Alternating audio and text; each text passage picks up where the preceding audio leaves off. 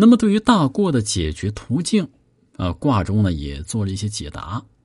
一是作为阳刚过乎中的领导，啊，要息而悦行，就是说，既要有意识的克制自己，守中正之道，谦逊而和悦行事；二是转移社会视线，力有所往亨。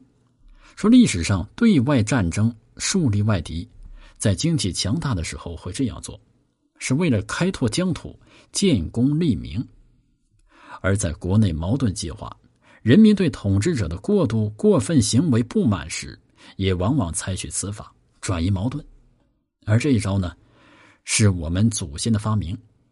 三是学大过初六之法，下级对上级的过分行为，啊，柔在下也态度，以柔弱对过分，这就能保全自己。如果领导过分，下级以牙还牙。也用过激来对抗领导，那么十有八九会自找麻烦。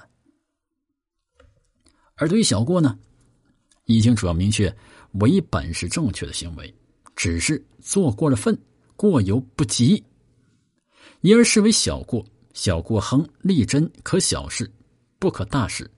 非鸟夷之音，不宜上下移，大吉。说小过对于一般人来说，不完全都是坏事儿。